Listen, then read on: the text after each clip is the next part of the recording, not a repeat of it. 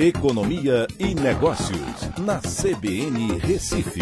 Oferecimento Cicred Recife e Seguros Unimed. Soluções em seguros e previdência complementar.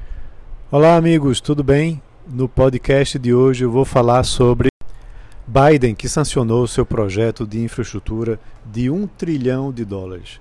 O plano contempla investimentos em estradas, pontes, trens de passageiros e de frete, sistemas de trânsito, internet, sistemas de saneamento e outras áreas. Os Estados Unidos têm credibilidade para fazer essa dívida?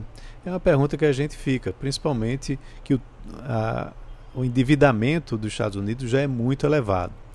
Os investimentos serão custeados por um aumento do endividamento, mas vale lembrar que a moeda americana é forte e os títulos americanos têm o maior rating possível. Esse é apenas parte do plano que inclui mais 1,5 trilhão de dólares em redes de proteção social e meio ambiente. A preocupação com a inflação nos Estados Unidos está levando o Fed a justamente diminuir seu programa de compra de títulos e talvez até a elevar as taxas de juros no ano que vem. O plano de um trilhão, porém, deve gerar mais empregos e vai, e vai ser executado no horizonte de cinco anos. Aqui no Brasil, não temos uma moeda forte nossos títulos até têm alguma credibilidade, mas não somos grau de investimento.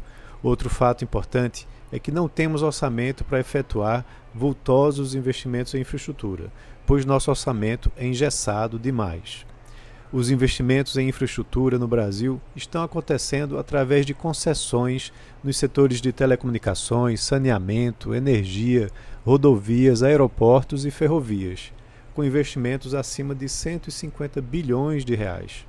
Ano que vem, pode ainda ampliar mais com possíveis privatizações e outras concessões que estão eh, também agendadas para, para acontecer no primeiro semestre do ano que vem. Enquanto não podemos ter uma situação fiscal mais sólida para conseguir, por exemplo, retomar o grau de investimento e também as reformas importantes como a administrativa a gente não tem como abrir o espaço orçamentário. A solução, então, é contar com o capital privado. E aí é uma pergunta até que eu faço ao ouvinte: será que o investimento ele deveria ser público ou privado? Qual o modelo correto que deveria ser adotado? O dos Estados Unidos aumentando o endividamento ou o brasileiro é, fazendo concessões ao setor privado? Então é isso. Um abraço a todos e até a próxima.